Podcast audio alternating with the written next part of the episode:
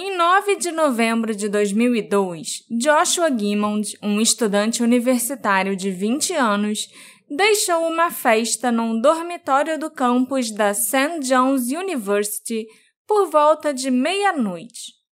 Os amigos presumiram que ele havia voltado para o próprio quarto, mas ninguém nunca mais o viu. Josh desapareceu sem deixar vestígios e mais de 20 anos depois seus amigos e familiares ainda se perguntam o que pode ter acontecido com ele.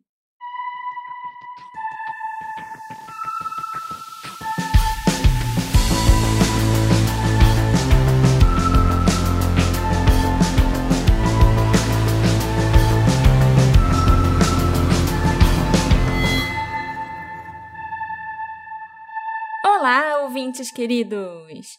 Sejam bem-vindos a mais um episódio do Detetive do Sofá. Eu sou a Marcela, a host desse podcast, e hoje nós vamos continuar a nossa saga de Unsolved Mysteries. Dessa vez, investigando o caso do desaparecimento do Joshua Gimmons, o episódio 6 da terceira temporada do programa no Netflix, chamado O que aconteceu com Josh. Você gostou da escolha desse caso, Alexandre? Eu gostei, Marcela. Eu achei um caso interessante na época. Você me falou que era o caso dos monges esquisitos e tal, tal, tal. E vendo o episódio, eu lembrei que não fala muito sobre os monges esquisitos. Então eu quero ver o que você trouxe aí pra gente sobre isso. Mas antes, eu queria avisar aos nossos ouvintes que esse episódio é muito especial e é um oferecimento dos nossos apoiadores. Se tudo deu certo, eles já ouviram esse episódio na semana passada. Então, se você, ouvinte querido, quiser virar um apoiador querido e ouvir os nossos episódios uma semana antes, procura o Detetive do Sofá na Aurelo, faz o seu apoio, entra no nosso grupinho secreto que só traz alegria, pets e memes. E a convidada especial desse episódio, que vai me ajudar a contar essa história com mais detalhes para vocês, é alguém que eu admiro muito. Eu tava até nervosa de gravar com ela hoje, porque ela é muito importante, sabe, nessa comunidade de true crime. E vocês com certeza já a conhecem. É a Tatiana Dayno, a host do Café, Crime e Chocolate. E eu confesso, Tati, eu sou sim viciada nos três. Olá, detetives! É um prazer estar aqui com vocês. Obrigada por ter me convidado para o sofá. Aliás, acho que acabamos de inventar a combinação perfeita, né? Pega o café, o crime, o chocolate, senta no sofá e bora encarnar o detetive.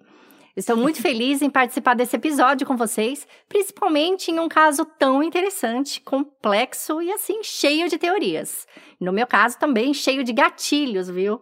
Eu acho que se eu fosse juntar todos os meus medos atualmente, nós chegaríamos nesse episódio. Não sei se vocês sabem, mas eu tenho três filhos, mais ou menos da mesma idade da vítima nesse caso, e é impossível não comparar a rotina deles com tudo que vamos tratar aqui, porque tem muita coisa semelhante. Mas melhor a gente parar de deixar o pessoal curioso, né? Aham. Uhum. E é realmente um caso muito complexo. E para mim é de longe o mais misterioso de todos os episódios do Unsolved Mysteries, pelo menos né, dessa fase nova no Netflix. São tantas possibilidades e tem tantos ângulos diferentes para explorar, então vamos começar. O Joshua Gimmond estava cursando Ciências Políticas na Universidade St. John's e ele era um estudante popular com muitos amigos. St. John's é uma faculdade relativamente pequena, com cerca de 1.850 alunos, localizada a 120 quilômetros a noroeste de Minneapolis, a capital do estado do Minnesota. Ela proporciona um ambiente de aprendizado tranquilo e silencioso para os alunos. Cercados por hectares de florestas e vários lagos, os alunos costumam brincar que eles estão separados do resto da sociedade por uma cortina de pinho. O Joshua Cheney Gimmons era o filho único do casal Lisa e Brian. Ele nasceu em 1982 em Redwood Falls, no Minnesota. A família morou numa pequena casa na cidade durante os três primeiros anos de vida do Josh E o pai dele trabalhava como paisagista e a mãe era montadora numa fábrica de peças para equipamentos médicos. Em 1986, o Brian conseguiu um emprego em Plymouth. Então, a família comprou uma casa na região de Maple Lake, para onde eles se mudaram. Naquela época, a Lisa estava trabalhando como técnica de pesquisa e desenvolvimento numa empresa que produzia peças para catéteres e coisas parecidas. Em 1992, os pais do Josh, o Brian e a Lisa, se divorciaram. Mas os dois ainda se davam muito bem e compartilharam a guarda do Josh até ele se formar no ensino médio e completar 18 anos. A avó materna do Josh, chamada Barbara Vickerman, era uma deputada estadual do Partido Republicano. Ela serviu na Câmara de 92 até a sua morte prematura em 97. A Bárbara representava o distrito de Redwood County, era uma republicana convicta, e o Josh sempre dizia que ele aprendeu muitas lições valiosas sobre política e sobre a vida com a avó. Foi ela, inclusive, quem o inspirou a fazer faculdade de Ciências Políticas e a ter como meta um dia concorrer a um cargo público. O Josh sempre soube que a política estaria no futuro dele e o seu plano era se formar como bacharel em ciências políticas e depois ir para a faculdade de direito. E enquanto Josh estivesse estudando direito, ele também pretendia fazer um mestrado em políticas públicas. Infelizmente, nenhum desses planos se concretizou, porque o Josh desapareceu em 9 de novembro de 2002, aos 22 anos, ainda estudando ciências políticas. Josh passou a manhã do dia 9 de novembro de 2002, que era um sábado, trabalhando num artigo que ele estava escrevendo para sua aula de história sobre Alexander Hamilton. Das 10h30 até meio-dia e meio, ele fez pesquisa sobre Hamilton na internet. Durante esse mesmo período, seu computador também registrou atividade no AOL Instant Messenger e acredita-se que ele tenha trocado algumas dessas mensagens com a ex-namorada Katie Benson. Depois, entre meio-dia e meio e uma hora da tarde, ele foi até a biblioteca para verificar livros relacionados ao trabalho de história. Ele voltou para o dormitório ao meio-dia e 57, segundo o registro do cartão eletrônico que abria a porta. Uma vez em seu quarto, ele continuou usando o computador para fazer o trabalho até aproximadamente duas e meia da tarde. Durante a hora seguinte, Josh checou seu e-mail e fez pesquisas online. Ele estava procurando um emprego sazonal perto de sua cidade natal. Às 3h46, ele visitou o site do cinema da faculdade e checou a programação de filmes daquele dia. Nesse momento, Joshua provavelmente sai de seu dormitório e volta depois de 11 minutos, e sabemos disso por conta do registro que o cartão de acesso fez. Não se sabe para onde ele foi nesse curto espaço de tempo. Entre 4 e 5 da tarde, ele ficou trabalhando em uma pauta para a reunião da equipe de julgamentos simulados, que aconteceria no dia seguinte e da qual ele era co-capitão. Em seguida, Josh comeu alguns snacks e besteiras com alguns colegas de quarto por volta das 5, 6 horas. Para vocês entenderem melhor, o dormitório de Josh era uma casa bem grande, de quatro andares e com seis quartos. A entrada da casa era controlada com cartões de acesso eletrônico, tipo esses cartões de hotel. O andar inferior da residência continha os espaços comuns, e dois quartos ocupavam cada um dos três andares superiores. Cada pessoa que morava ali no dormitório tinha o próprio quarto. O Josh tinha cinco colegas que dividiam a casa com ele, sendo que o principal deles, e o que vocês mais vão ouvir falar, é o Nick. Inclusive, Josh e Nick tinham seus quartos no último andar do dormitório. Após o jantar, por volta das 6h40, um amigo do Josh chamado Alex se juntou a ele em seu dormitório. Lá eles ouviram música, beberam algumas cervejas e usaram a web para pesquisar coisas bobas, tipo cerveja, conhaque e pubs cervejeiros. Por volta das 20h30, o Josh chamou o Alex e o Nick para irem lá fora fumar charutos comemorativos. Esses charutos eles tinham comprado no final de semana anterior em um campeonato de julgamentos simulados que a equipe dele e do Nick que era o outro co-capitão, ganhou. O Nick recusou educadamente o charuto, mas ficou lá fora conversando com Josh e o Alex por alguns minutos antes de sair para encontrar com a ex-namorada do Josh, a Katie, no apartamento dela. Os dois haviam se tornado amigos no ano anterior. Josh e Katie namoraram por cinco anos. Eles se conheceram ainda no colégio, foram para a faculdade juntos e terminaram o namoro aproximadamente três meses antes dele desaparecer.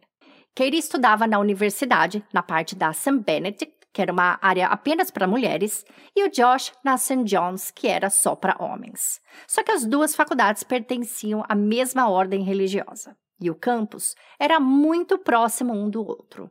Então, homens e mulheres faziam aulas juntos. Às 22 horas, mais um amigo do Josh e do Alex, chamado Greg, também se juntou a eles no dormitório do Josh. Lá eles continuaram bebendo cerveja, socializando e usando a internet. Eles ficaram olhando resultados esportivos, sites de comédia e coisas engraçadas nos drives compartilhados de outros alunos da universidade. Só que o evento principal da noite era uma festa no quarto de um outro amigo deles chamado Nate, em um dormitório diferente, a cerca de cinco minutos a pé. Nós sabemos que o Josh entrou em seu próprio dormitório novamente às 11 e 6 da noite. E não há explicação oficial para essa reentrada. Talvez ele tenha esquecido alguma coisa. Talvez ele tenha resolvido pegar a cerveja, por exemplo. Talvez ele tenha só usado o cartão eletrônico para deixar alguém entrar.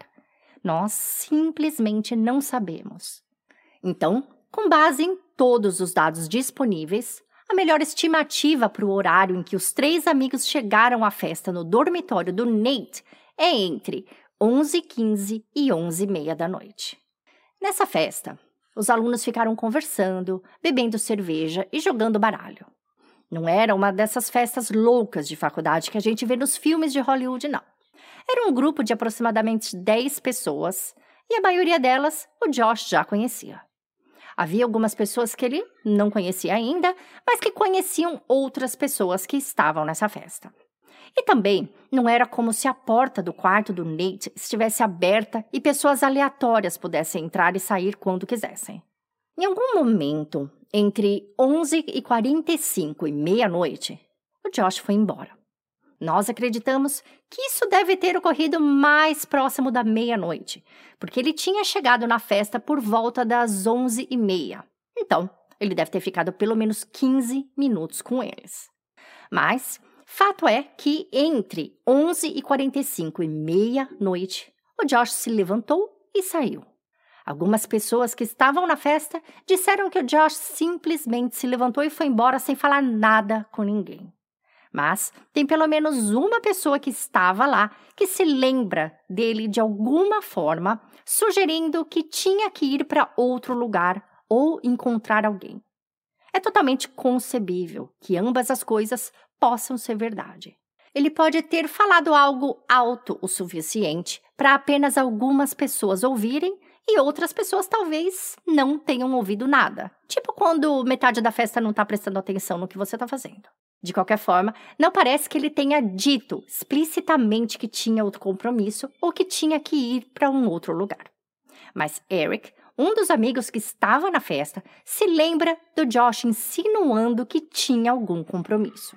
O Eric afirmou que havia algo na maneira como Joshua disse que precisava ir embora que sugeria fortemente que ele tinha que ir para algum outro lugar. E isso é tudo que sabemos.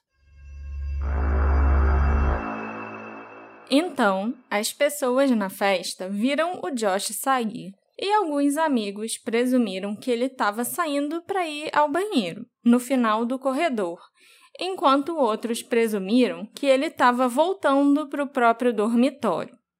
Acho que houve alguma incerteza até que passou um tempo mais longo e ele não voltou para a festa no quarto do Nate. Então, a presunção geral passou a ser que ele foi embora e provavelmente voltou para o quarto dele. Uma pessoa que conhecia o Josh afirmou que o viu andando atrás do prédio de dormitórios. Esse era o caminho que ele tinha que fazer para chegar até a estrada, que o levaria de volta até o próprio dormitório ou para qualquer outro lugar que ele quisesse ir. Essa pessoa o viu andando por ali pouco antes da meia-noite, e esse é o último avistamento confirmado do Josh.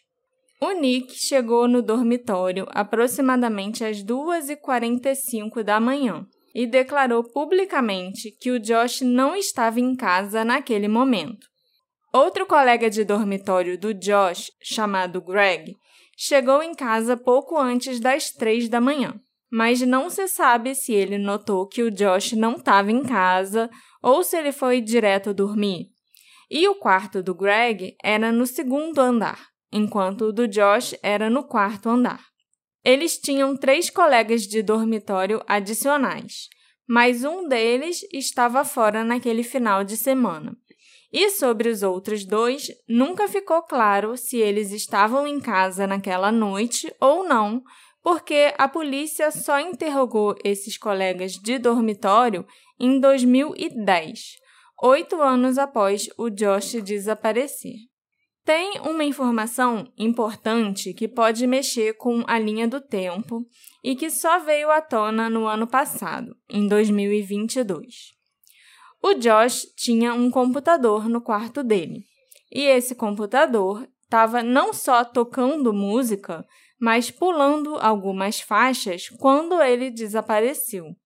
Para esclarecer melhor, no computador do Josh tinha um music player, tipo o Windows Media Player. E esse music player do Josh começou a tocar músicas às 11h52 da noite. Uma música, inclusive, foi pulada às 11h53. E depois, outras duas músicas também foram puladas. Tudo isso até meia-noite e 32 o que sugere que alguém estava no computador ouvindo músicas e apertando um botão para pular as músicas que não estava afim de ouvir naquela hora. Pelo menos é isso que foi possível determinar de acordo com especialistas em computação.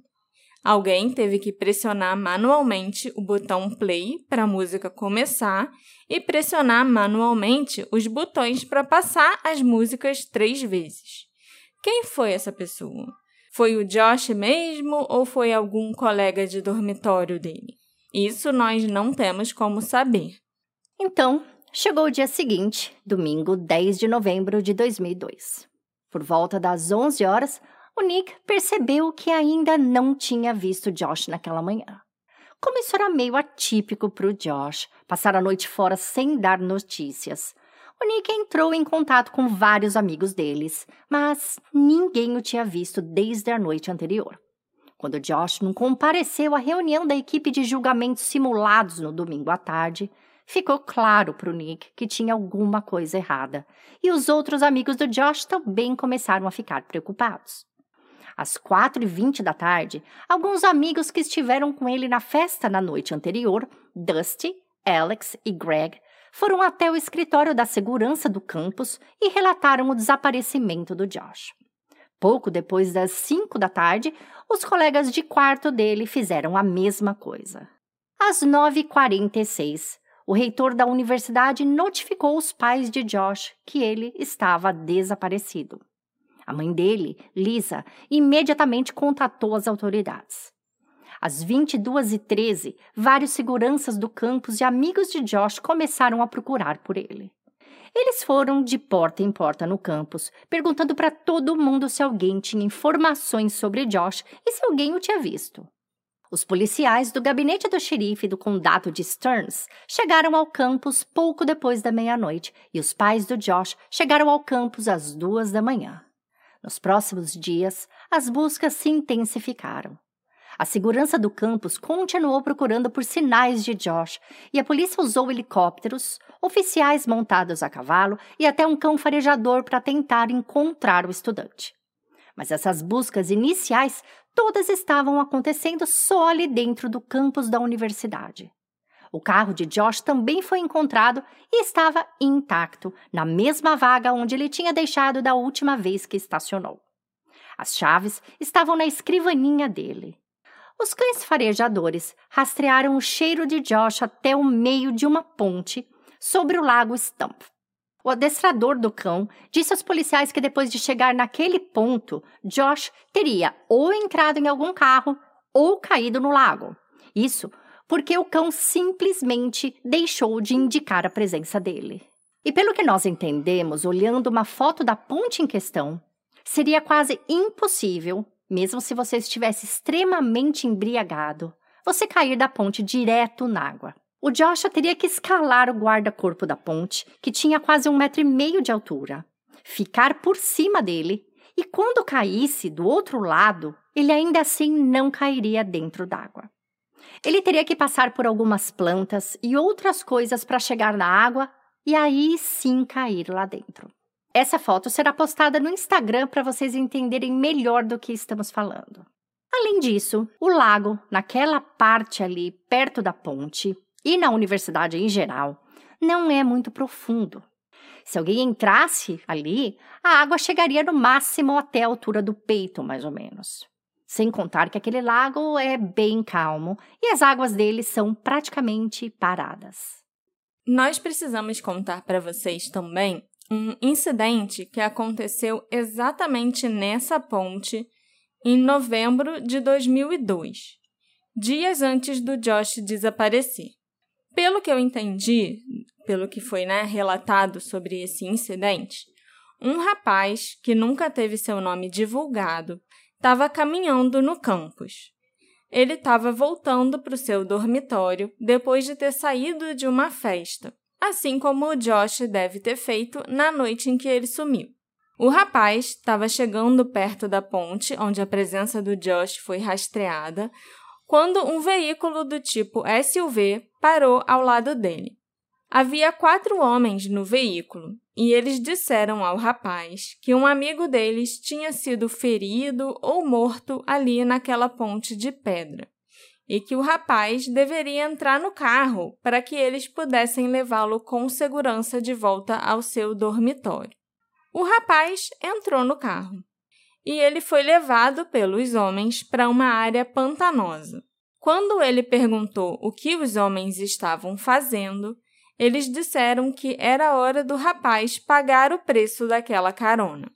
Eles então disseram que o rapaz deveria praticar sexo oral no motorista do veículo.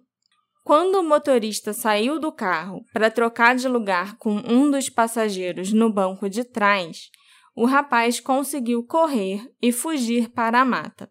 Os quatro homens o perseguiram por algum tempo com lanternas, mas aparentemente nunca o alcançaram. Essa área pantanosa, para onde o rapaz foi levado, fica extremamente perto do campus da universidade. É tranquila e remota, mas também é muito fácil e rápido de chegar quando você conhece o lugar. E tem tanta mata e floresta que cria uma espécie de túnel sobre a estrada de terra que leva até aquele local. Você não sente nem que você está perto de um campus universitário, e numa noite escura seria um local muito privado. Outro fato muito importante que veio à tona recentemente é que exatamente na noite em que o Josh desapareceu, um lixo muito interessante ou suspeito foi encontrado nesse mesmo lugar.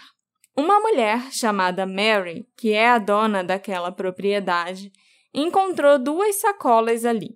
Em uma das sacolas havia um frasco de remédios controlados.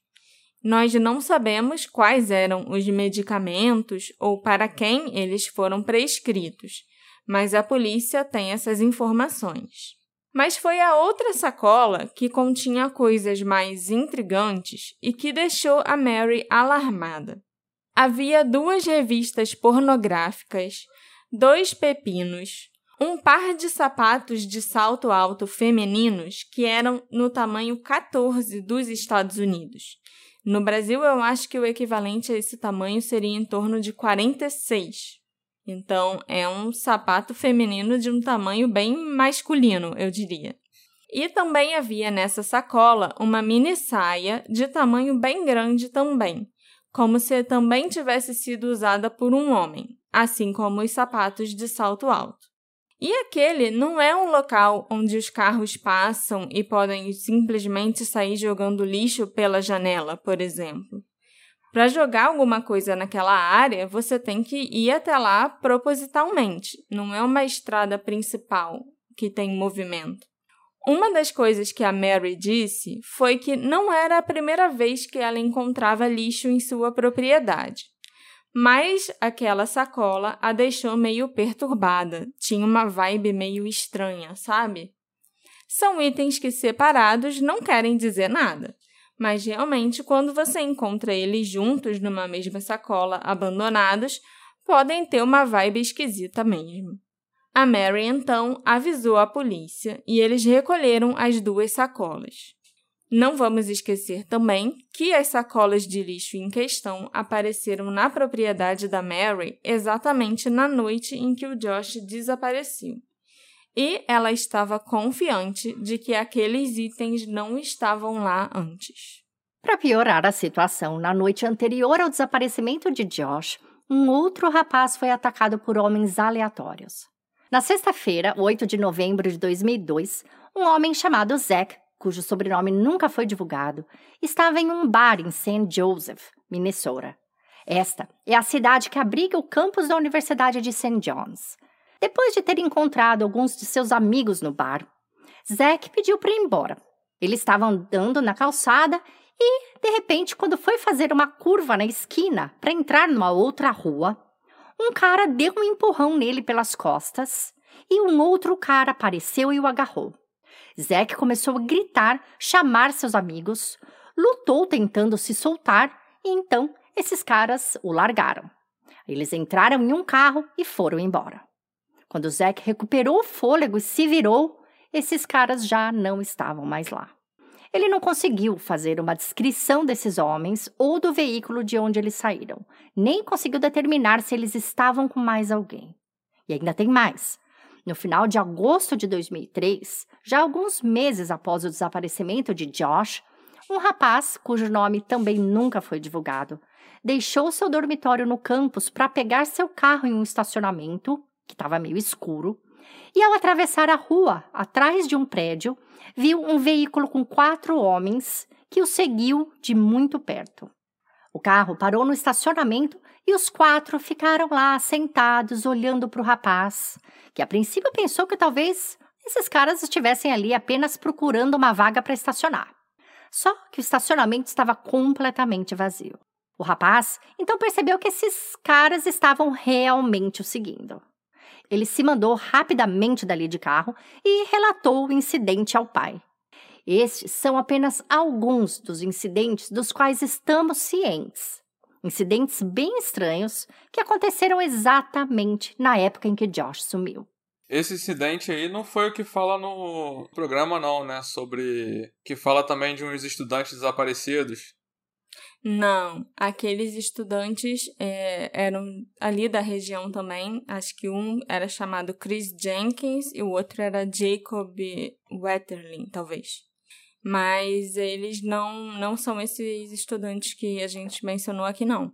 O corpo deles foi encontrado algum tempo depois, acho que alguns meses depois, e a polícia declarou que a morte do Chris e do Jacob foi um afogamento acidental.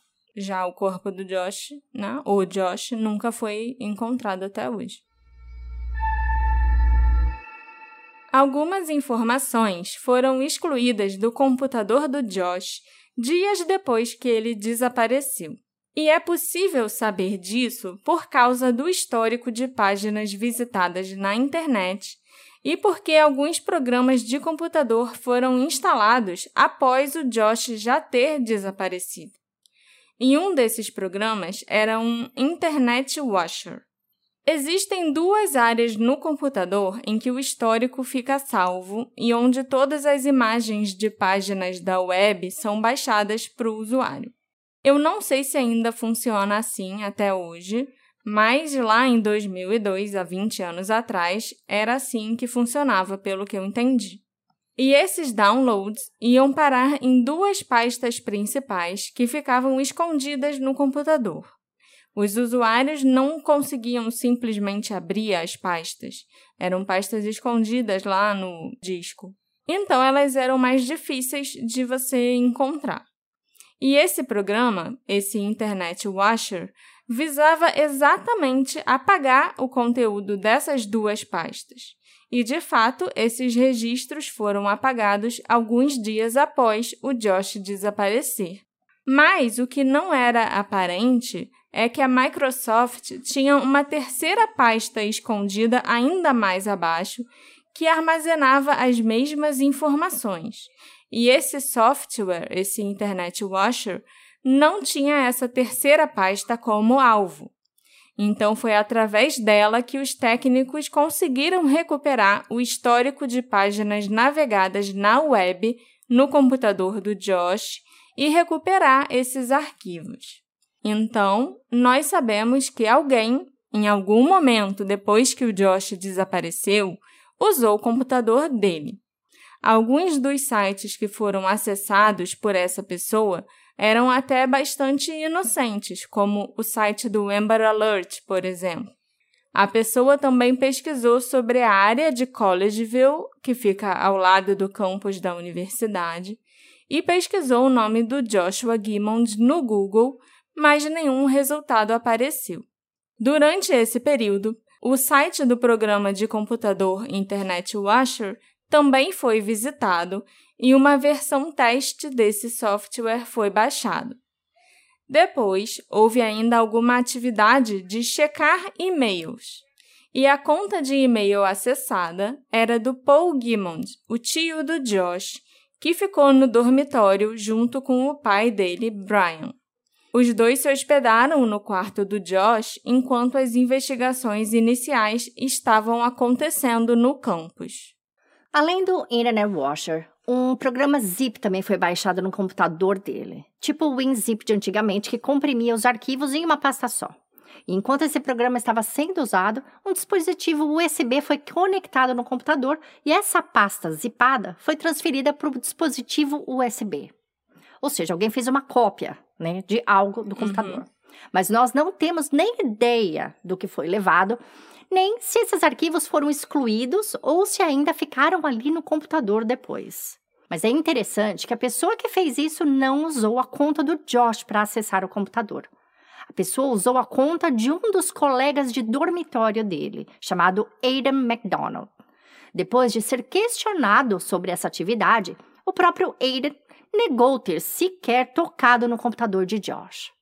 A explicação do Adam é que ele deu seu nome de usuário e senha para o pai e para o tio de Josh acessarem a internet do computador dele no dia seguinte do seu desaparecimento. De fato, para acessar a internet da Universidade de St. John naquela época, era necessário ter um login de rede de aluno ou funcionário. Isso é bem normal nas universidades. Para você acessar a rede, você precisa ser um aluno. Então, talvez hum, tá. tenha sido por isso que ele tenha dado o nome de usuário dele. Mas isso não esclarece exatamente quem baixou o Internet Washer, quem baixou o WinZip, quem deletou os arquivos do computador do Josh e que arquivos foram zipados e colocados num drive USB. É curioso que isso tenha acontecido exatamente na mesma hora em que Paul Gilman estava checando o e-mail dele. Claro que, naquela época, eu não acho que as pessoas já tinham tanta noção de como um computador poderia ser importante para uma investigação. Tanto que a própria polícia demorou uns 4, 5 dias para levar o computador para análise. Então, será que o tio do Josh e o pai dele encontraram alguma coisa que eles consideraram vergonhoso no computador do Josh e resolveram apagar? Numa entrevista para o podcast americano Simply Vanished, o Paul Gilman afirmou que ele nunca pagou nada do computador do sobrinho e que não baixou softwares nem nada parecido.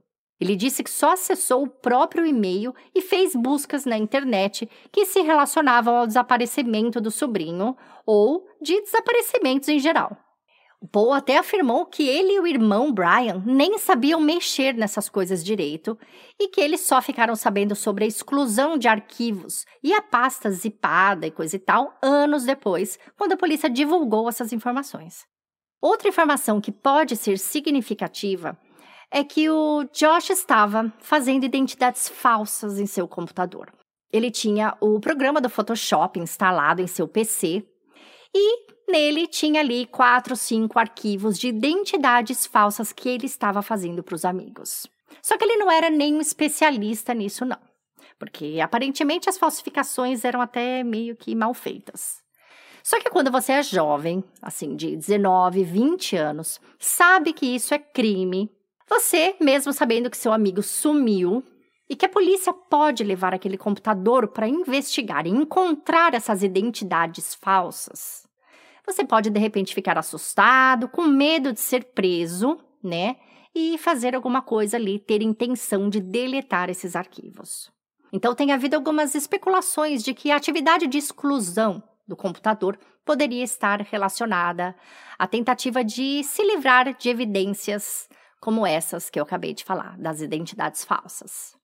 Mas nós duvidamos um pouco que essa teoria seja verdade, porque a primeira coisa a ser feita para tentar apagar os rastros desses documentos falsos seria desinstalar o Photoshop.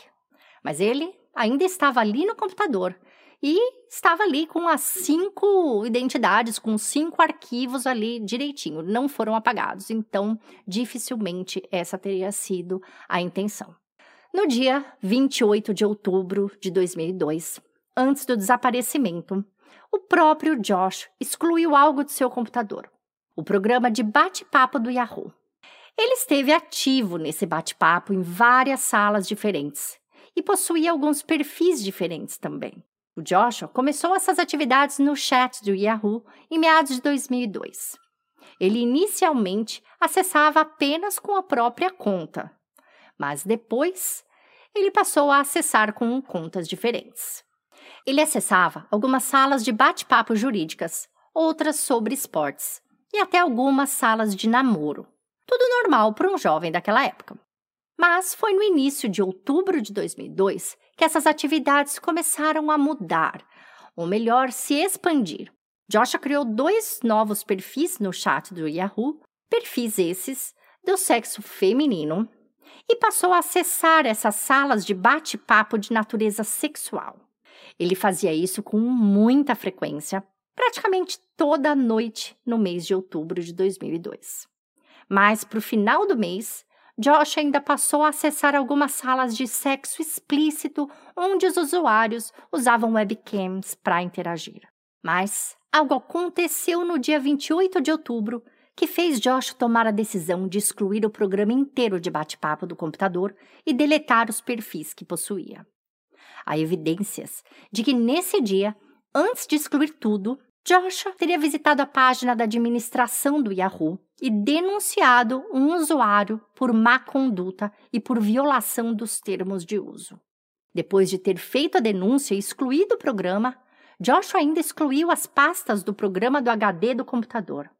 Naquela época, o bate-papo do Yahoo armazenava algumas informações do usuário, com quem ele estava falando, e às vezes até fazia um backup das conversas que eram salvas em uma pasta.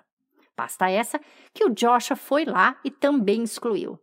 Parece que algo pode ter o assustado e ele ficou apreensível a ponto de excluir o programa todo e deletar todas as pastas do HD.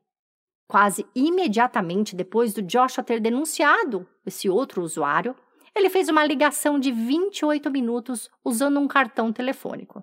Então, não é possível saber para quem ele ligou, nem se a ligação tinha a ver com a denúncia e exclusão do chat. Vale dizer também que ele fez essa ligação de um cartão e não de seu celular, porque ele não tinha celular. Nos primeiros meses e anos após o desaparecimento do Joshua, várias pessoas tentaram levantar a seguinte questão: será que o Josh estava secretamente explorando a sua sexualidade? Alguns dos amigos do Josh reagiram rápida e defensivamente, como se a mera sugestão fosse de alguma forma caluniosa para o Josh e para as pessoas próximas a ele. Essa resposta encerrou toda essa discussão sobre o assunto naquela época. Mas, no mês de outubro de 2002, o Josh parece ter explorado sua sexualidade sim. E se ele tiver feito isso, se ele tiver explorado, não tem nada de errado. Ao longo do mês, ele passou muitas horas em todos os tipos de sites pornográficos, em salas de bate-papo sobre sexo e em salas de webcam. Principalmente, porém, o Josh se concentrou no bate-papo do Yahoo. Ao fazer isso, ele usou os três perfis diferentes. E desses três perfis, ele usou predominantemente um que era do sexo feminino. O Joshua conversou com homens e mulheres, mas parece que ele conversou principalmente com homens de todas as orientações sexuais. Em alguns casos, ele também conversou com pessoas em salas voltadas para lésbicas e mulheres bissexuais, embora pareça que ele tenha conversado com homens nessas salas também. Nós sabemos que o Josh visualizou dezenas, se não centenas, de perfis, trocou mensagens com muitas pessoas e assistiu a várias transmissões de webcams de outros usuários. Parece que no final do mês o Josh ficou particularmente interessado em conversar e assistir transmissões de casais heterossexuais. E embora o Josh tivesse uma webcam em seu computador, ele mesmo nunca fez nenhuma transmissão. O Josh já tinha procurado pornografia anteriormente no computador, assim como a maioria dos jovens de vinte e poucos anos. Mas a natureza e a intensidade dessa atividade em outubro de 2002 parecem ter sido um afastamento significativo do seu comportamento online anterior especialmente à luz de três outras coisas que nós sabemos. A primeira delas é a denúncia que o Josh apresentou ao Yahoo em 28 de outubro, quando ele reportou outro usuário por violar os termos de serviço. A segunda coisa importante é que outros eventos estavam ocorrendo ao redor do Josh, como os ataques a universitários nas proximidades. E nós sabemos que pelo menos um desses ataques também foi de natureza sexual. Além disso, ainda estava vindo à luz um escândalo de abuso sexual por parte de monges da abadia de St. John. E, em terceiro lugar, há o fato de que o Josh, repentina e inexplicavelmente, deixou a festa no dormitório do Nate pouco depois de chegar lá e pelo menos uma pessoa pensou que o Josh tinha outro compromisso. Quando as pessoas escondem algo, como a exploração da sexualidade, isso aumenta a probabilidade deles se envolverem em comportamentos de risco. E coletivamente, esses fatos são consistentes com a possibilidade do Josh ter secretamente marcado o um encontro para a noite do seu desaparecimento. Nós não temos como saber ao certo, mas os fatos são consistentes com essa possibilidade e por isso ela não pode ser descartada. Em 11 de novembro de 2002, uma busca massiva pelo Josh estava acontecendo no campus da St. John's University. Buscas a pé, a cavalo, com mergulhadores, helicópteros e cães. Por volta das 14 ou 15 horas, o departamento de polícia levou um cão pastor alemão para ajudar nas buscas. Esse cão rastreou Josh até a ponte, onde ele pode ter entrado no lago ou entrado num carro. O xerife John Senner se convenceu imediatamente que Josh havia se afogado, ignorando a possibilidade dele ter entrado em um veículo. Embora isso seja frustrante, essa falsa dicotomia é preocupante, porque não existem só essas duas possibilidades um lago ou um carro. Principalmente à luz das evidências do computador que sugerem a possibilidade do Josh ter voltado ao dormitório naquela noite. Sem contar que o Josh fez aquele caminho para ir do próprio dormitório ao dormitório do amigo Nate. Então, o cão poderia ter farejado Josh naquele local por causa disso, porque ele passou ali na ida para a festa. Nas semanas seguintes, mais de 200 voluntários e membros da Guarda Nacional de Minnesota ajudaram a vasculhar o campus, incluindo pântanos, campos e bosques. Além de mergulharem e dragarem os lagos, as autoridades baixaram o nível d'água e até drenaram um dos lagos completamente. Embora os prédios e túneis dos campos continuassem a ser revistados, essas buscas eram realizadas principalmente por voluntários e pessoal de segurança do campus. A polícia não conseguiu isolar o dormitório de Josh, incluindo seu computador, até a quinta-feira seguinte a seu desaparecimento. E eles esperaram semanas para entrevistar todos que estavam na festa do dormitório do Nate na noite do desaparecimento do estudante. A mensagem pública permaneceu clara. Não havia evidências que sugerissem que Josh deixou o campus ou foi vítima de um crime. E a explicação mais plausível, de acordo com o departamento do xerife do condado de Stearns, era que Josh Gaiman havia se afogado acidentalmente. Os pais de Josh começaram a coordenar seus próprios esforços de investigação. Além disso, começaram a surgir rumores sobre um membro da comunidade monástica de St. John que poderia ter algo a ver com o desaparecimento de Josh.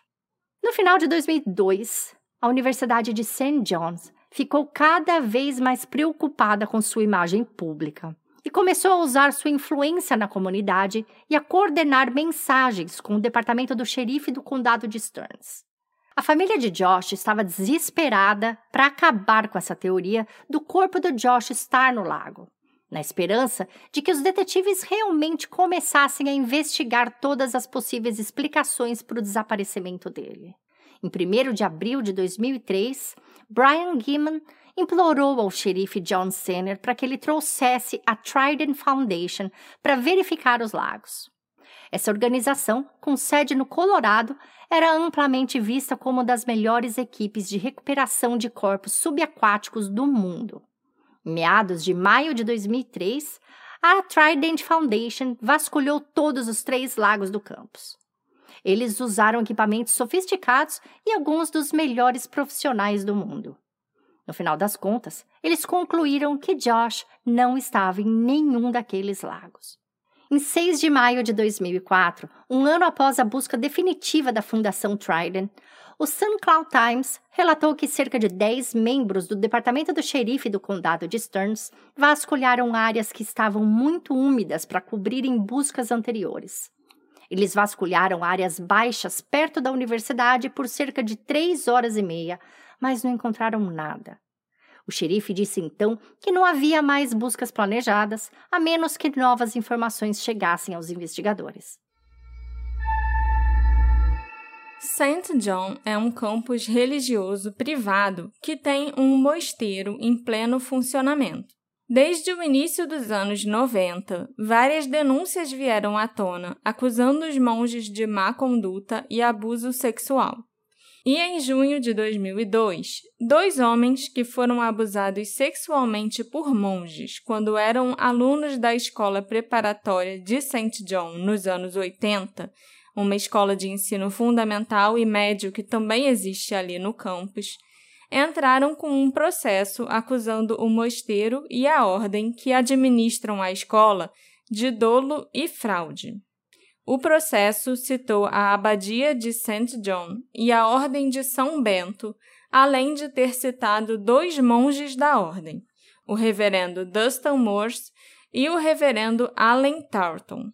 Esses dois monges, inclusive, já estavam entre os treze reverendos vivendo sob restrições na abadia, porque eles já tinham sido acusados anteriormente de abuso sexual e má conduta.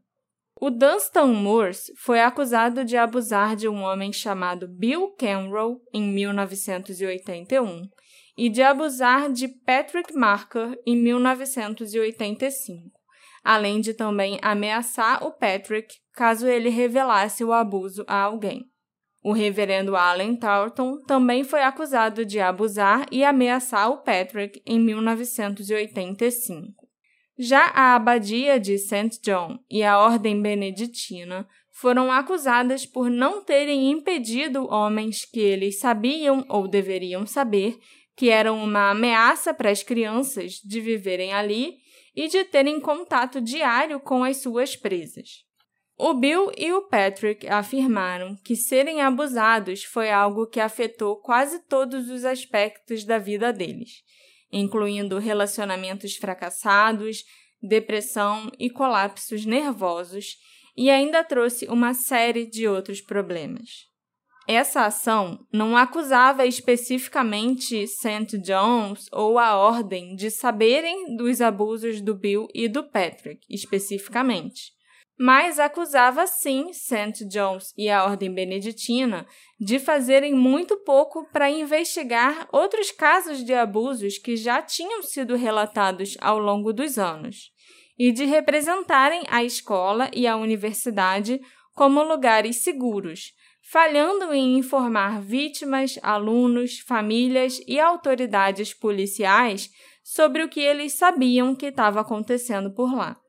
O processo afirmava que os beneditinos sabiam desde 1978 da propensão do Dustin Morse de agir sexualmente contra menores e dizia também que pouco depois do Allen Thornton ter abusado do Patrick, o abade enviou o reverendo Allen a um centro de tratamento para padres com problemas psicológicos por questões de homossexualidade. Uma das coisas que foi muito debatida e comentada nessa época era se as duas vítimas, o Bill e o Patrick, teriam entrado com esse processo tarde demais. A lei estadual do Minnesota geralmente permite que as vítimas de abuso sexual infantil processem os seus abusadores apenas nos primeiros seis anos após completarem 18 anos. Ambas as vítimas tinham 15 anos na época em que os abusos aconteceram. E quando eles iniciaram esse processo, eles já estavam com mais de 30 anos, ou seja, mais de 15 anos já tinham se passado desde então. O advogado das duas vítimas afirmou que, nesse caso, o Estatuto de Limitações não tinha expirado porque os réus se envolveram num padrão contínuo de fraude, dolo e falácias para ocultar essa conduta ilícita desses dois monges. E também porque os dois continuaram fazendo ameaças a uma das vítimas durante todos esses anos, o Patrick Marker. No dia 2 de outubro de 2002, foi divulgado que as vítimas dos abusos e o mosteiro chegaram a um acordo.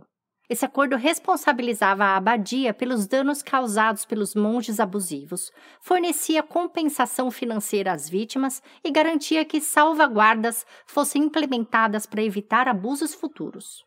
O grande objetivo das vítimas e de seus advogados com esse processo era garantir que os monges se desculpassem pessoalmente com suas vítimas e que um conselho externo fosse criado para supervisionar quaisquer alegações de abuso para que os incidentes não pudessem ser varridos para baixo do tapete, como vinha sendo feito há anos. E o acordo não foi só referente ao Bill e o Patrick. Ele se estendia a todas as outras vítimas que já tinham denunciado abusos nos anos 90 e que também já tinham entrado com outros processos antes. Pode parecer estranho estarmos descrevendo o processo movido por duas pessoas que ainda nem tinham sido citadas aqui no caso do desaparecimento do Josh. Mas tem motivos para isso, motivos bem importantes. O Patrick se tornou membro desse conselho externo que deveria servir para investigar alegações de abusos que surgissem depois. Mas o tempo foi passando e ele foi vendo que esse conselho era só de fachada. Então, Patrick deixou o conselho e criou um site chamado Behind the Pine Curtain, onde os casos de abuso são denunciados, as vítimas são ouvidas e os abusadores são devidamente listados e nomeados. E veja que o nome desse site é a tradução do que a Marcela falou no começo do episódio, o apelido que os alunos davam a esse campus, dizendo que o campus ficava por trás de uma cortina de pinhos. Behind the Pine Curtain significa atrás da cortina de pinhos. Os números são surpreendentes. Até o ano de 2022, mais de 100 monges já haviam sido acusados de abusos sexuais na abadia, ou na universidade ou na escola. E mais de 250 pessoas já procuraram esse Behind the Pine Curtain, né, esse site, para reportar os abusos sofridos. O mosteiro também já foi processado várias vezes novamente. Mas os abusadores simplesmente não são punidos e continuam trabalhando ali, ou no máximo são transferidos para outra diocese. Teve um deles que foi mandado para Bahamas, tá? Que castigo ruim. É. Então, é lógico que, enquanto Josh estudava em St. John, vários desses monges acusados de abusos sexuais estavam também trabalhando lá. Alguns eram conselheiros dos alunos, orientadores, administravam o campus, davam aulas e até monitoravam e dividiam os dormitórios com os alunos. Tá, isso mesmo. Existe um caso de um monge chamado Thomas Endert. Em 2002, ele era o monitor do dormitório Court, o dormitório do Nate, onde o Josh estava na festa antes de desaparecer.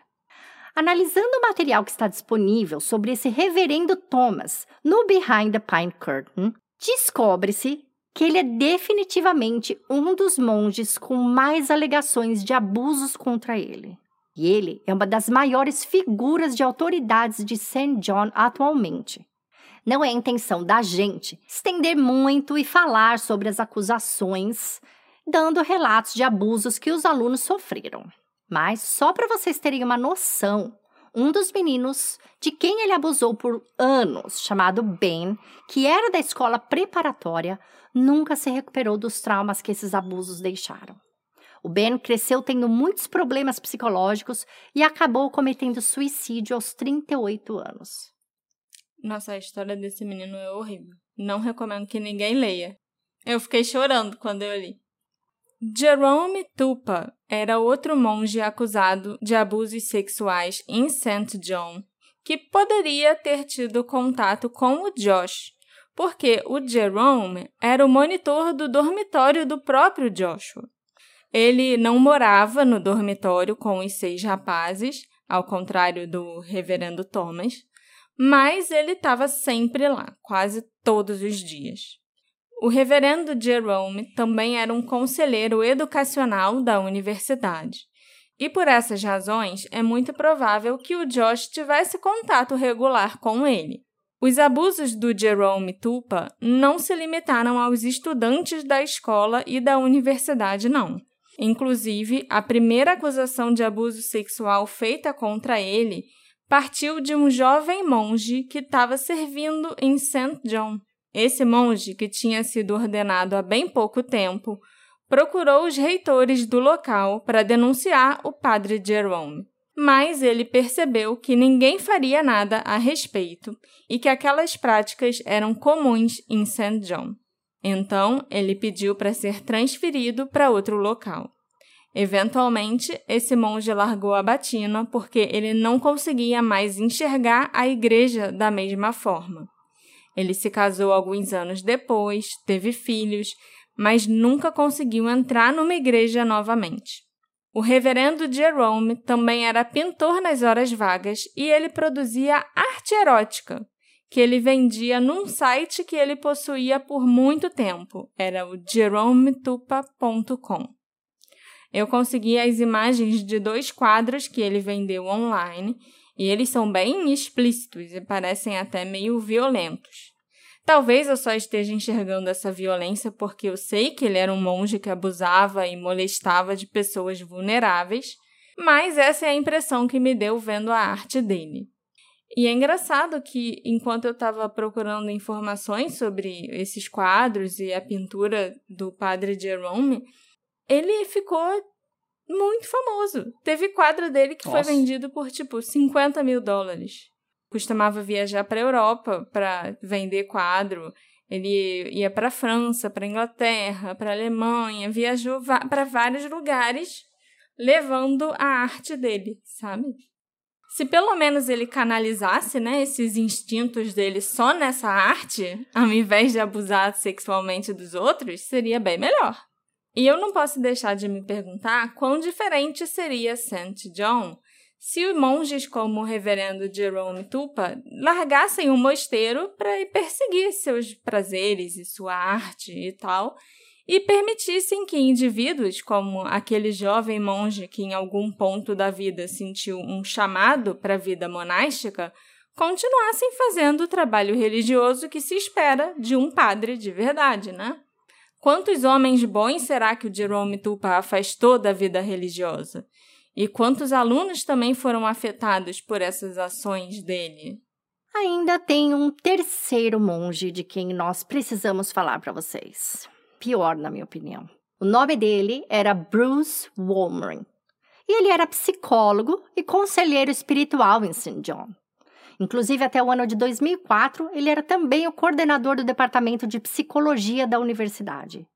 Em 2001, o padre Bruce disse a um universitário da St. John's que estava apaixonado por um de seus alunos. Em pelo menos três ocasiões, a última ocorrendo em 2002, ele levou um aluno para nadar sem roupa. Também, em 2002, o reverendo Bruce se gabou de levar um aluno à cabana dos monges. Ele também disse para um funcionário da universidade que o aluno teve problemas para segurar a bebida, digamos. O incidente não foi denunciado por esse funcionário por medo de retaliação. Em 2002, Bruce Wolmering também se envolveu em má conduta com um de seus alunos, que continuou até 2003. O aluno apresentou uma queixa que levou à renúncia do padre Bruce da coordenação de psicologia. Ele alegou mais tarde que a vítima estava, entre aspas, perturbada e tinha problemas. Todos esses relatos sobre o Bruce Wolmering aconteceram durante a época em que o Josh estava estudando na universidade antes dele desaparecer. E isso pode ser importante porque uma das primeiras teorias que surgiram no campus foi que Bruce Wolmering poderia ter algo a ver com o desaparecimento do estudante. Havia um bilhete deixado pelo padre Bruce colado na porta do escritório dele logo após o desaparecimento do Josh, informando que ele estaria fora por alguns dias e que iria para a cabana de caça dos monges ou algo assim. Então, começou a circular um boato de que o Josh teria sido levado para a cabana pelo Bruce e que ele teria sido morto lá. A polícia também recebeu uma informação por telefone de alguém que teria visto um homem correndo em direção ao campus em roupas de cores vivas por volta da meia-noite, na noite em que Josh desapareceu. E o padre Bruce era um corredor regular. Ele corria quase todos os dias para manter a forma. Além disso, um incinerador usado para queimar lixo foi supostamente usado fora do cronograma em um dia da semana que ele não era ligado normalmente. Isso teria acontecido cerca de um ou dois dias após o desaparecimento do Josh. Muito sus isso, né? Essa informação sobre o incinerador veio de uma pessoa que trabalhava no campus de St. John e foi passada para o xerife. De fato, o padre Bruce estava na cabana quando Josh desapareceu e o tio do Josh, Paul Gaiman, afirmou que cães farejadores de cadáveres foram levados até a cabana após esse boato começar a circular. Mas os cães não alertaram em lugar nenhum da cabana em si e nada foi encontrado que ligasse o reverendo Bruce ao desaparecimento do Josh. Uma das coisas mais curiosas sobre o Bruce foi que, quando ele morreu, em 2009, a morte dele foi considerada um acidente. Ele teria caído batido a cabeça, quebrado a costela e tido um pulmão perfurado enquanto estava no vestiário. Mas, por algum motivo que nunca foi explicado, o xerife do condado de Stearns isolou o quarto do Bruce como uma cena de crime. Também levaram um computador, celular e vários pertences pessoais dele para análise, além de terem passado um pente fino no quarto. Se você escorrega, cai acidentalmente e morre, como aconteceu oficialmente com o padre Bruce, por que fazer essa busca tão minuciosa no quarto dele? Será que a morte do padre, na verdade, não foi um acidente? O que a polícia poderia estar procurando por lá? Será que foi encontrado o que eles procuravam? Eu acho que nós nunca saberemos. Assim como nós nunca saberemos se o Josh teve interações com o reverendo Bruce e o reverendo Tom Ender nem qual era o tipo de relação que Josh mantinha com o monge Jerome Tupa, que era o monitor do dormitório dele. Nós temos que olhar para todas as diferentes possibilidades. E as possibilidades têm que incluir as pessoas das quais Josh estava mais próximo e as pessoas que viviam na área onde ele desapareceu. Ignorar as dezenas de homens perigosos que viviam no campus naquela época é, no mínimo, negligente. Outra coisa muito importante é que o Josh sabia dos abusos que ocorriam no campus. Por causa dos processos e do acordo que aconteceram entre junho e outubro de 2002, esse assunto foi muito comentado. E o Josh estava muito chateado com isso e ele expressou a sua frustração para sua mãe, seu pai, seus colegas de quarto e até com os avós paternos em várias ocasiões. O Josh estava enojado que a abadia estivesse acobertando os abusadores, permitindo que os monges acusados vivessem no campus e chegando até ao ponto de simplesmente transferi-los para se proteger e proteger esses monges de futuros problemas legais. Várias pessoas indicaram também que o Josh estava pesquisando sobre esses abusos.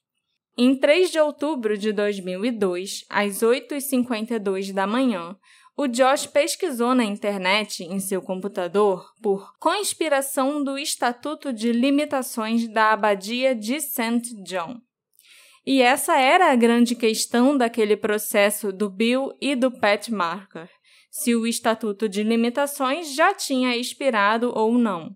E no dia 22 de outubro, ele acessou uma matéria no site do Star Tribune que falava sobre as medidas que a universidade estava tomando para combater os recentes problemas de imagem.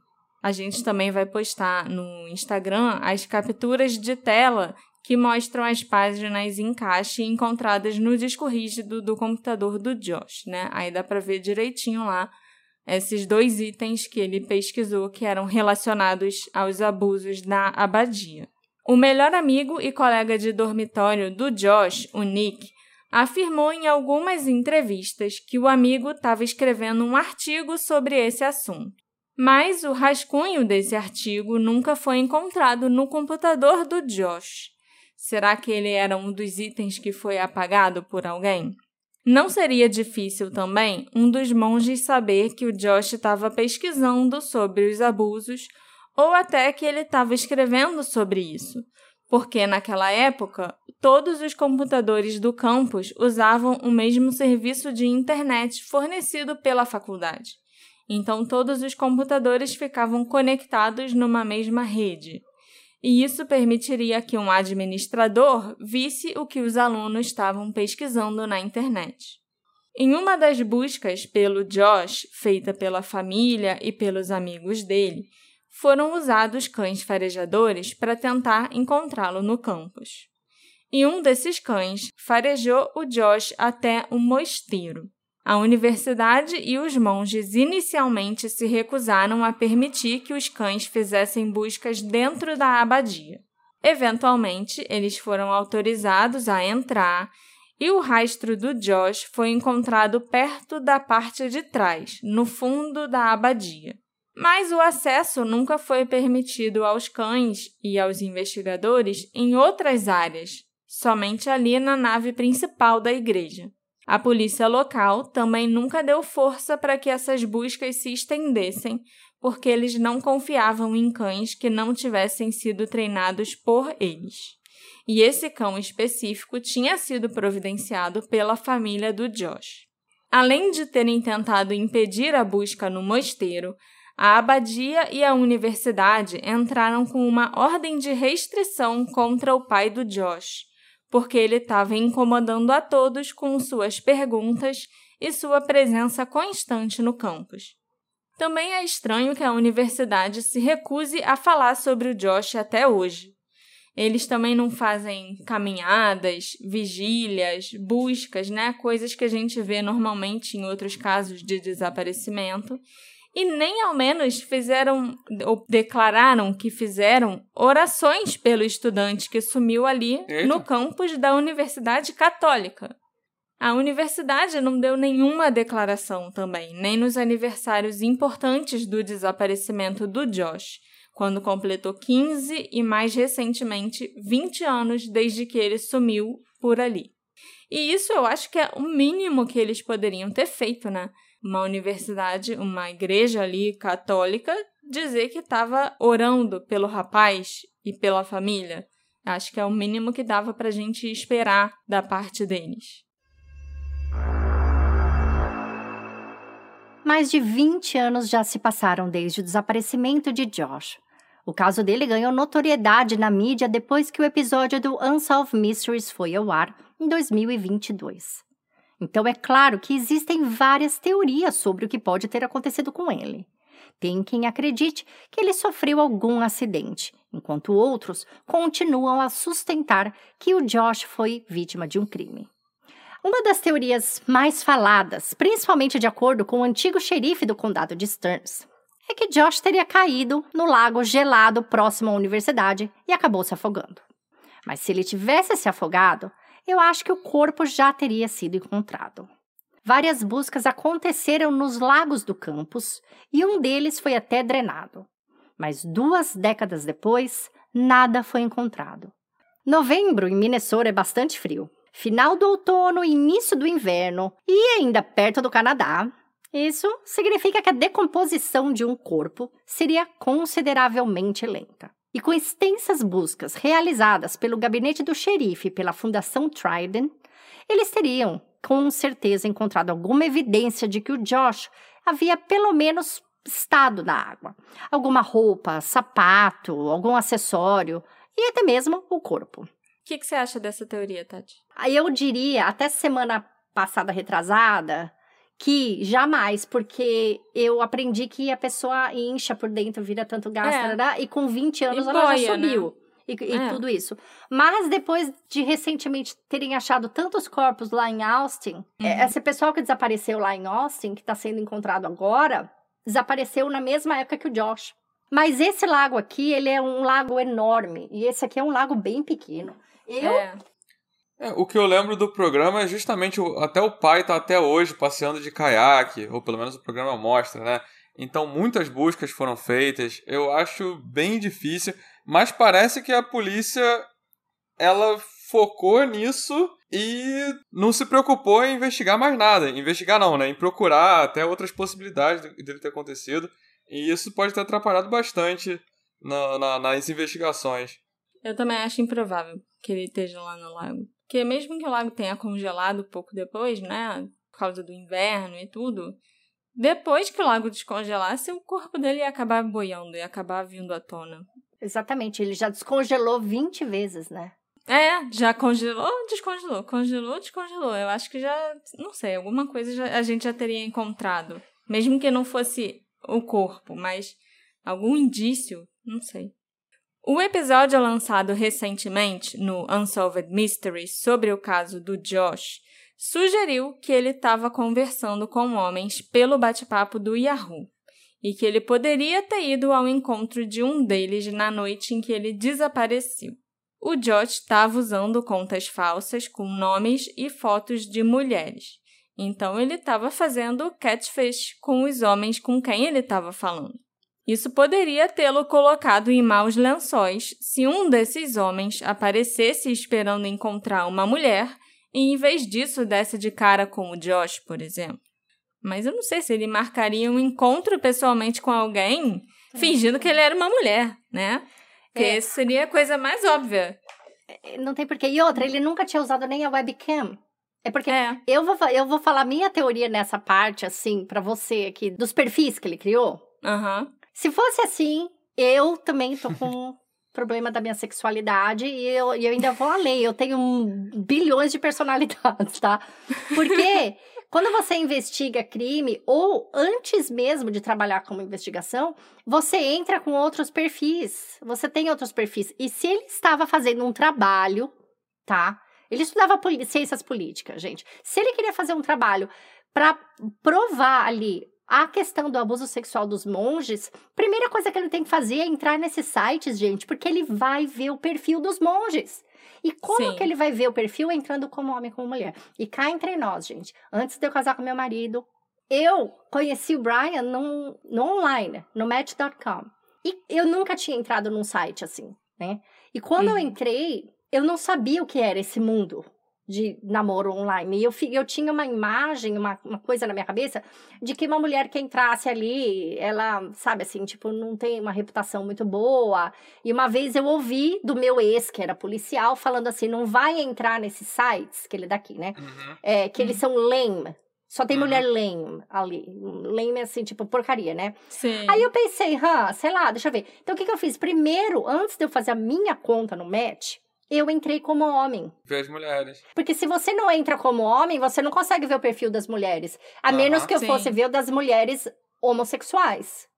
Então, o que eu Sim. quis? Eu quis dar, gente, uma olhada. Eu falei, eu quero ver que tipo de mulher tá ali pra ver se eu quero colocar o meu perfil ali. Sim, Concorda? com certeza. Então eu entrei como homem, não conversei com ninguém, não fiz um catfishing, não fiz pesquisa, porque, gente, Aham. isso é bizarro demais. Mas eu entrei, Uhum. li os perfis, olhei as fotinhas, entendeu? Aí eu vi o negócio, eu falei, ó, peraí, dá pra eu entrar nisso aqui sim. Tem gente decente aqui, tem mulher Sim. decente aqui.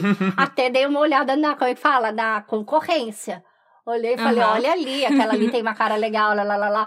Daí eu saí totalmente e entrei de volta como um perfil meu. Mas quando eu li que ele estava fazendo esses perfis, eu falei, gente, isso é típico de quem está fazendo pesquisa. Sim. É claro que se ele estava ali por outras razões para explorar a sexualidade dele e, e tudo junto e misturado, normal, até pela idade dele, mais do que normal isso. Agora, eu acho que se ele quisesse mesmo saber o que estava acontecendo ali no monastério, porque com quem que o padre sai além de aluno? Com É. gente da região, gente. Sim, é verdade. Onde você conhece? Em site. E os Então, padres, pronto. eh, o- principalmente o Bruce Wolmering, ele frequentava muito os bares gays ali da região. Não, Né? Bruce, ele é o Então, pior, assim, gente. É, Sabia que ele saiu de boa? Ele saiu como quem assim, ah, não, já tô com a saúde assim, mas mentira. Eles mandaram. mas, mas deixaram ele. Ah, não, eu tô fazendo. Eu tô saindo por livre e espontânea vontade, né? Eu acho que o xerife tá muito ligado com isso, porque eu acho essa coisa de crime sexual e de tudo. Tá tudo ali, assim, ó, gente, ó. A, Uhum. a igreja paga a polícia, a igreja. Sim. Tá tudo. É um segredão, né? E 2002, se a gente para pra pensar, também era a mesma época que aconteceu aquelas denúncias das igrejas de Boston. Que hoje em dia Hum. tem o filme, o Spotlight. Não vi. Nossa, é muito bom aquele filme. Sério. Uma série de matérias que foram sendo publicadas no jornal falando dos abusos sexuais que estavam acontecendo ali naquela região de Boston. E eram muitos padres cometendo esses abusos.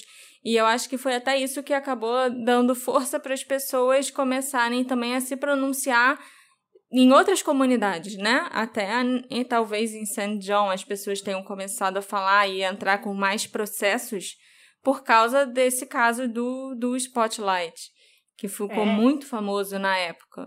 Eu não sei, eu acho que se o Joshua tivesse fazendo um- alguma coisa mais pra ele mesmo, é, não sei por que, que ele não teria por que não colocar a câmera de vez em quando.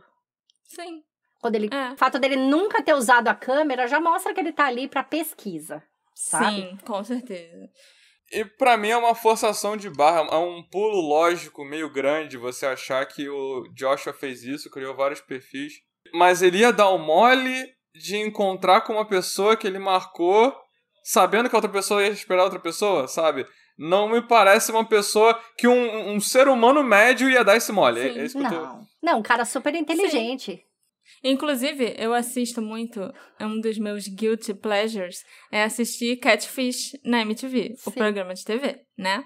E o grande problema de todo mundo naquele, naquele que vai lá e pede ajuda e tal, é exatamente, então, eu encontro. tô falando com uma pessoa, mas eu nunca vi uma foto dela, eu nunca fe... a gente nunca fez chamada de vídeo, ela nunca quer me encontrar pessoalmente, e aí pede pra investigar se a pessoa é real e, ou não, se é um catfish. E então, tipo, o Josh nunca. Se ele tivesse pesquisando, ou até se ele tivesse falando com outras pessoas com aqueles perfis femininos, ele não ia chegar e simplesmente querer se encontrar com aquela pessoa, porque isso é o oposto do que geralmente acontece na internet, né? Eu também acho que ele estava usando esses perfis pra investigar. É, eu acho que tem uma coisa que exonera esse possível cara que tá indo lá encontrar e- e- esses perfis. Que tem umas fotos lá do pessoal que encontraram no, no computador dele, né? Uhum. Na minha opinião, quem tem alguma coisa a ver com o desaparecimento dele é a mesma pessoa que entrou no quarto e apagou a pesquisa que ele estava fazendo para a faculdade. Sim. Porque assim, um cara de fora teria acesso ao quarto dele. Não. É quem tem. difícil. Então assim, se esse aqui o é no Jerome mínimo alguém e que o Thomas conhecia tinha, ele. é da faculdade, porque a faculdade é. tinha, tem esses dois, é, não sei se sacerdote, o Thomas e o Jerome, que tinham uhum. acesso, era monitor do quarto. E aí, eu, eu também não descartaria nenhum amigo, essa coisa mais Sim. assim, mas eu acho difícil um amigo dar fim num corpo, né, de um, de um cara enorme, sem deixar uma evidência para trás. Sim, eu também acho difícil. Eu acho que é alguém que tinha mais hum, acesso ali a todos os cantinhos secretos daquele campus, sabe? Também é possível que tenha havido um crime envolvendo um dos monges próximos da abadia de St. John. O dormitório que o Josh visitou na noite do desaparecimento era supervisionado pelo reverendo Tom Ender, um monge que enfrentava várias acusações de má conduta sexual ao longo de três décadas. Sem contar que o monitor do próprio dormitório do Josh, Jerome Tupa, também já tinha recebido acusações semelhantes. Além do Bruce Wolmering, é claro que a fofoca correu solta, com todo mundo especulando que ele poderia ter feito algo com Josh. Se os monges realmente tiverem algo a ver com o desaparecimento dele, provavelmente seria porque o Josh estava escrevendo um artigo pesquisando sobre os abusos e falando sobre o assunto e criticando a universidade. Será que o Joshua tinha bebido muitas cervejas, esbarrou em um dos monges acusados e, enquanto ia para o dormitório, acabou confrontando seu abusador? Ou será que alguém estava esperando uma oportunidade para se livrar de um aluno que poderia causar problemas no futuro? Também é uma possibilidade se alguém sabia que ele estava pesquisando, escrevendo um artigo. Porque eu não imagino outro motivo para os monges quererem fazer alguma coisa assim, como Josh, né? Eu acho, olha eu criando uma cena, né? Eu acho que o Bruce, ou um dos outros dois, mas o Bruce, mais eu penso, por causa do incinerador e da cabana. É, eu acho eu que ele marcou, sabe, alguma entrevista. Ele era o, o conselheiro do curso, concorda? É, do... Uhum. Eu acho que ele marcou de falar com o Josh por isso ou por causa de alguma. Eu acho que ele descobriu que o Josh estava fazendo esse trabalho. Marcou de conversar com ele na cabana. Uhum. Joshua foi e aí lá que tudo. lá que ele sumiu. Aconteceu, é. Porque, e gente, três dias até ninguém tava muito. Ninguém isolou o quarto, ninguém pegou o computador, é. entendeu? Deu muito tempo para fazer muita coisa. E eu acho que esse incinerador, caraca. É. Pra mim, tiveram dois, duas testemunhas que procuraram a polícia para falar do incinerador. Né? Uma pessoa que trabalhava lá no, no campus e uma pessoa que morava ali pela cidade e tal, tava passando e viu que o incinerador estava ligado. Então, não sei se não. duas pessoas iam estar erradas sobre isso. Não, né? gente. Incinerador não combina com gente desaparecida. Na não, minha opinião, gente. Combinação que já, já deu morte. Depois que o episódio do Unsolved Mysteries foi ao ar e o amigo do Josh, o Nick, declarou que ele não quis fazer o teste do polígrafo, lógico que muita gente na internet começou a suspeitar dele. A Kate também falou no episódio que o Nick deixou o apartamento dela naquela noite por volta de uma e meia da manhã. Mas ele só entrou no dormitório dele usando o cartão de acesso às 2h42 da manhã. Então, o que o Nick pode ter feito nesse tempo? Claro que a Kate pode ter confundido o horário, afinal já se passaram 20 anos. Mas essa teoria do Nick ser o responsável pelo desaparecimento do amigo chegou com força total, principalmente no Reddit. Ainda mais que, aparentemente, um outro colega de quarto do Nick e do Josh teria dito para a polícia que ouviu os dois discutindo alguns dias antes por causa da Kate. E realmente, essa história da Kate e do Nick é meio esquisita. Eu não compro que eles só deram uns beijinhos e acabou, não. Eu acho que eles fica... devem ter ficado juntos por algum tempo, só que ia pegar mal. Não sei. Mas eu acho que se eles tivessem que brigar pela Kate, sabe, seria ali no dormitório durante a convivência mesmo. E a polícia provavelmente teria encontrado alguma evidência. Eu acho bem improvável que o Nick tenha feito algo com o Josh. No caso do polígrafo, não sei se eu tô lembrando direito. Primeiro ele falou que ia fazer e depois cancelou? Ou eu tô confundindo? Uhum. Foi. Ah, então, Foi. pra mim é. Também presumindo que ele não tá envolvido, né? Mas parece um caso bem clássico de um, uma pessoa que chegou muito louca para tentar ajudar, tava foita para tentar ajudar. Uhum. É, polígrafo eu faço, então faço, a gente tira isso da reta, a polícia se concentra na investigação e me exclui logo. Só que ele deve ter sentado com o um advogado e falou, cara, é, não é uma ideia boa, isso, nada de bom vai sair daí, entendeu? E infelizmente tem um pessoal que ainda compra essa ideia de que ah, não fez, então tem algo para esconder. Quando que às vezes não necessariamente é um, um, é um recurso muito bom, muito confiável, que já essa altura já é um meme na, na do, do podcast do True Crime, não, não, não dá muita bola polígrafo. Pra, pra polígrafo. Eu, hum. nesse sentido, acho que a minha opinião, ele era estudante de, de direito. O Nick fazia direito, é. então ele Sabe, eu acho a mesma coisa que você, Alexandre. Ele quis chegar com tudo ajudando, mas depois ele mesmo parou e falou: peraí, deixa eu entender tudo aqui direito, deixa eu ver, de, deixa eu analisar as minhas chances, o que que, todas as, as possibilidades as que pode acontecer, as consequências, exato, que pode ocorrer se eu fizer esse polígrafo. E eu acho que se também se ele sentiu que a polícia estava muito. Hoje, eu vejo o caso aqui, eu penso, essa polícia tá meio assim com a universidade, com a igreja. Sim. O que eles mais querem é achar um culpado. Agora vamos falar uma coisa. Não que eu goste muito do Nick, tá? Eu não gostei muito do body language dele. É, no, no também me chamou a atenção. Uhum. É, ele eu... tava muito. Eu não sei explicar, mas parecia que ele tava se esforçando muito para demonstrar alguma emoção. É, eu achei ensaiado Sabe? muito o uhum. que ele falou. E assim, a parte de piscar, de para onde ele olhava em algumas situações, é, algumas é. Eu ele achei... não olhava direto para a câmera, ele olhava meio pro lado, assim, tipo. É, uhum. mas aí eu pensei, bom, né, é aquela tal coisa, ele deve estar tá nervoso, ele, ele tá num TV show, ele vai estar tá uhum. nervoso, mas eu não, eu não sei.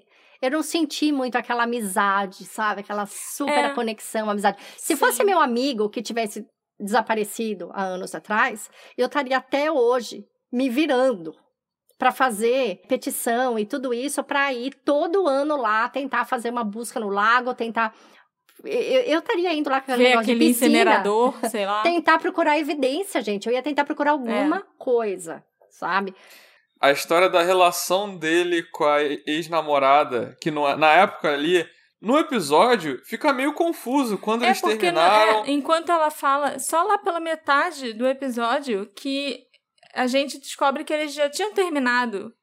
Que ela e o, e Josh tinham terminado. Porque no início todo eles tão, vão falando como se eles fossem um casal ainda na oh, época do High School, Sweethearts, e é. fomos no prom, eu não sei o quê. E, e, e, ela tá muito presente, então você acha realmente que ela era a, uma, a namorada atual dele ali e vira uma coisa de tipo, ah, não, é, eu, eu, agora o Nick, eu vou pra casa da Kate, você vai falar, vai fazer outra coisa. E ele vai meio que, o, o episódio vai meio que te falando aos poucos, meio que tá subindo no telhado, sabe? De, não, então, eu fui pra casa da Kate e o cara que era, que você, espectador, acha que é o namorado, ah, eu vou pra outro lugar. Pô, o cara vai sozinho, é meio que...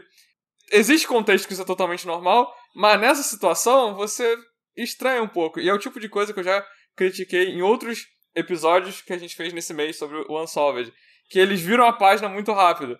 Que talvez deveria parar melhor explicar, ou ter já iniciado falando: olha, essa aqui era a Kate, eles eram namorados, eles terminaram, e eles é. eram super amigos, e ser, e ser amigo do ex-namorado é uma coisa super normal. Olha como é que era a relação deles depois que eles terminaram me pareceu ser uma coisa muito rápida, que eles terminaram e ficou tudo bem, ficou tudo ótimo, e inclusive o Nick teve um negócio rápido com ela, e ele o programa em si não explica. Às vezes até naquela coisa de que ah, a morte do o desaparecimento do Joshua foi o que nos uniu. E é aí que nós ficamos juntos, sabe? E não tem muito essa explicação que eu achei que ficou faltando e que realmente nasce suspeitas disso aí, dessa relação que o cara era seu amigo, você fala que era seu amigo, você fala que era seu melhor amigo, ah, mas você foi pra casa da namorada, e ah, vocês trocaram um beijinho, mas não foi nada demais. Acho que fazia o quê? Três que meses que Sabe? eles tinham terminado? É, é três é. Sou esquisito. Mas eles, nessa idade, né, gente? Terminou Sim. semana passada. É, também tá, tem tá isso. Disponível, 22 concorda? anos, realmente. Faculdade, é. ninguém tá mora com os pais. Então, tem é. contextos que isso vai Mas, é, ser super normal eu... e tem contextos Exato, que isso sim. chama atenção. E ali, no, agora, dessa vez que eu assisti o episódio de novo, não, mas na primeira vez que eu assisti esse episódio, ano passado, eu fiquei muito com a impressão de que, nossa, até olhando as fotos que vão aparecendo do Josh com os amigos, o Nick parecia que estava caidinho pela Kate. Tanto que tem foto dos três juntos, tipo a Kate com o Josh e o Nick. E você vê que a carinha do Nick olhando pra Kate dá, me deu a impressão de que, nossa, ele, ele gostando da namorada do amigo dele.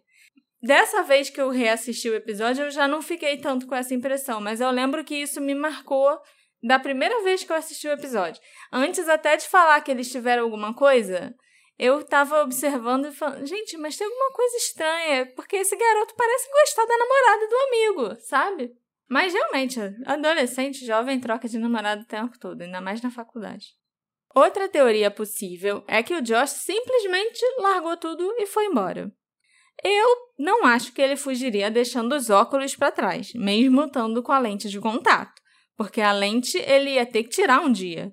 E aí, como é que ele ia enxergar, né? E ele ia guardar a lente aonde depois? Porque a caixinha da lente também estava no dormitório dele. E ele também deixou a carteira, ele não levou nenhum dinheiro, não levou casaco, não levou nada esse menino. Existem casos que eu acho plausível, sim, que a pessoa tenha fugido para começar uma nova vida, mas esse com certeza não é um deles. Armado com anos de documentos coletados e uma dor profunda, Brian Gaiman nunca parou de procurar respostas sobre o que aconteceu com seu filho naquela noite fria de novembro de 2002.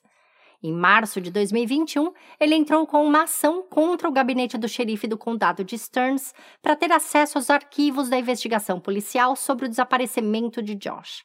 Mas, infelizmente, ele perdeu o processo em 2022 e até hoje nunca viu os arquivos do caso. Brian ainda está convencido de que Josh pode estar vivo. Ele afirma que enquanto não encontrarem provas de que ele tenha morrido, seja por acidente ou crime, ele não irá perder as esperanças de encontrar o filho vivo. Brian tem um casal de amigos chamados Sue e Mike que estavam viajando para Las Vegas em 2003. E a Sue tem certeza que viu o Josh andando na cidade. Posso fazer um parênteses, gente? Ninguém tem certeza de nada em Las Vegas. Aham. Uhum. em Las Vegas, a gente vê a Marilyn Monroe, a Madonna, o Michael Jackson. O Elvis. Né? A gente bebe e a gente vê a gente mesmo na rua. O investigador Andrew Strufford, que assumiu o caso do desaparecimento do Josh em 2020, passou muito tempo revisando o caso e tentando encontrar algo que tenha passado despercebido pelos outros policiais mas ele admite que este caso tem muitos obstáculos, principalmente por causa da falta de um corpo e de uma cena oficial de crime. Enquanto isso, Brian Gaiman e seu advogado Mike Patton continuam sua jornada para colocar outra pessoa no comando da investigação. Alguém que seja de fora da cidade, que seja imparcial e que não seja influenciado pela abadia de St. John, os filhos do xerife e de vários policiais estudam na escola preparatória de St. John e o marido da promotora trabalha no campus da universidade. Então, nunca houve a devida transparência nas investigações, de acordo com Brian. Ele também não gostou do comportamento da polícia local em relação ao Unsolved Mysteries do Netflix. Ele ficou muito surpreso e chateado com o fato de que os investigadores deram novas informações ao programa de televisão que nunca haviam sido compartilhadas com a família.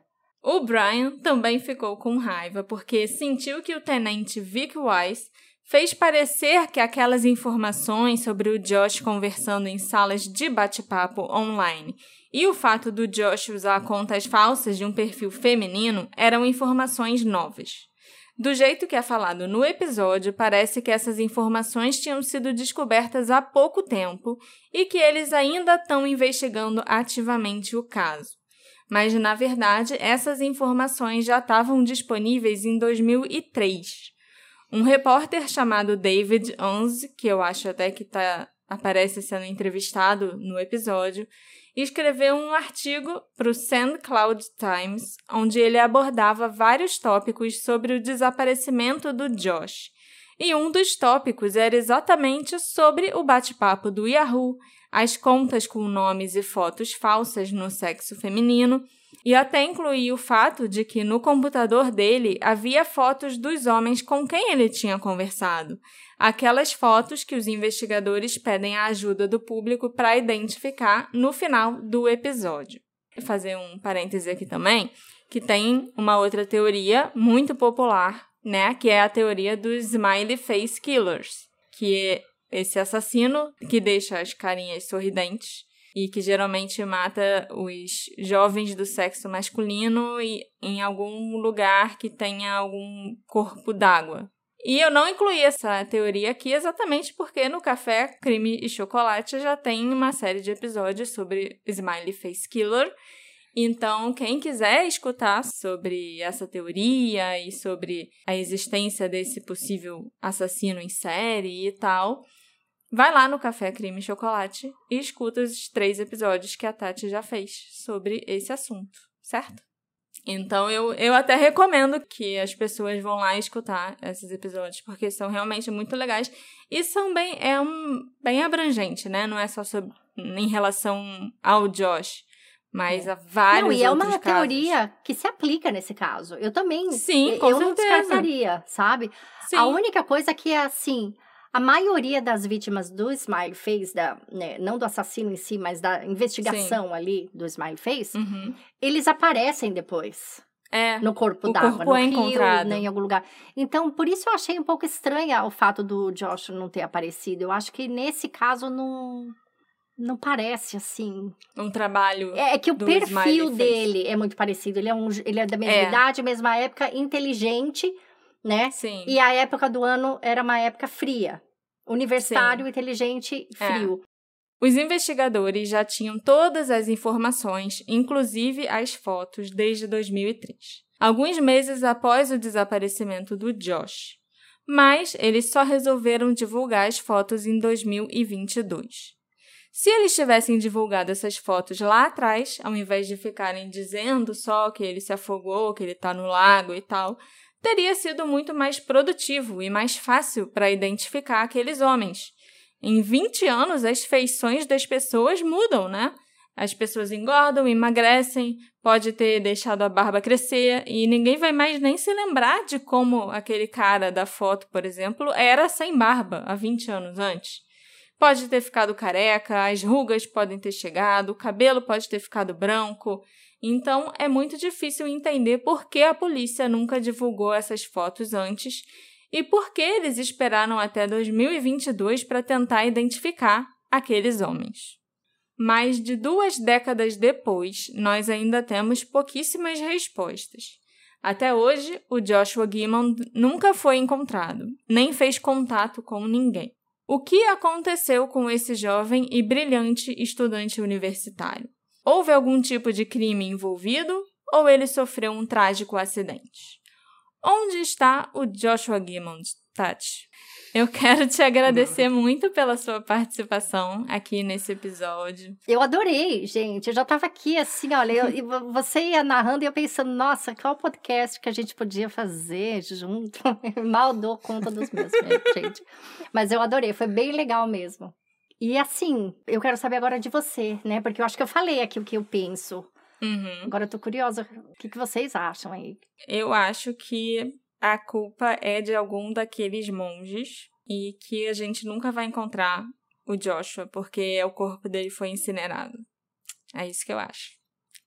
Eu não sei se eu suspeito mais do Bruce ou do Jerome, que era o responsável pelo dormitório, né, do, do Joshua, e eu acho que ele devia ter muito contato com o Josh, o Jerome. E é estranho que logo que o Behind the Pine Curtain começou a falar sobre o caso do Josh, é, não nem relacionado assim necessariamente aos abusos nem nada, mas começou até a, a, a noticiar o desaparecimento dele e começou depois a falar dos rumores que existem, né, que ah, um membro do, da, do monastério pode ter estar tá envolvido e tal. O Jerome foi lá rapidinho no site dele e falou: Olha só, vocês estão me acusando de uma coisa que eu não fiz e. Vestiu a carapuça. É, vestiu a carapuça e já foi lá, tipo, não, não, não tem nada a ver com isso, entendeu? Eu não. Eu nem conhecia tão bem assim, não tinha intimidade com esse menino, a gente se conhecia só de vista e não, sabe, foi logo tirando dele da reta sem nem o nome dele ter sido mencionado, até porque as pessoas suspeitavam do Bruce, não suspeitavam dele. Então, por isso que a minha eu tenho ainda essa dúvida de qual dos dois eu acho mais, mais suspeito em relação ao Joshua. A minha opinião é, eu concordo com você, mas também é meio que para mim a instituição, sabe? Se foi o monge 1, o monge 2, o monge 3, é. eu acho que é até irrelevante porque você teve toda uma instituição que se foi acobertando, dando até infraestrutura, tem um incinerador 24 horas, né? E, e ficando próximo ali do xerife, ele não uhum. deixa investigar, não deixa entrar. Então, eu também é o que eu acredito. Tati, você quer deixar um recadinho para os ouvintes do Detetive do Sofá?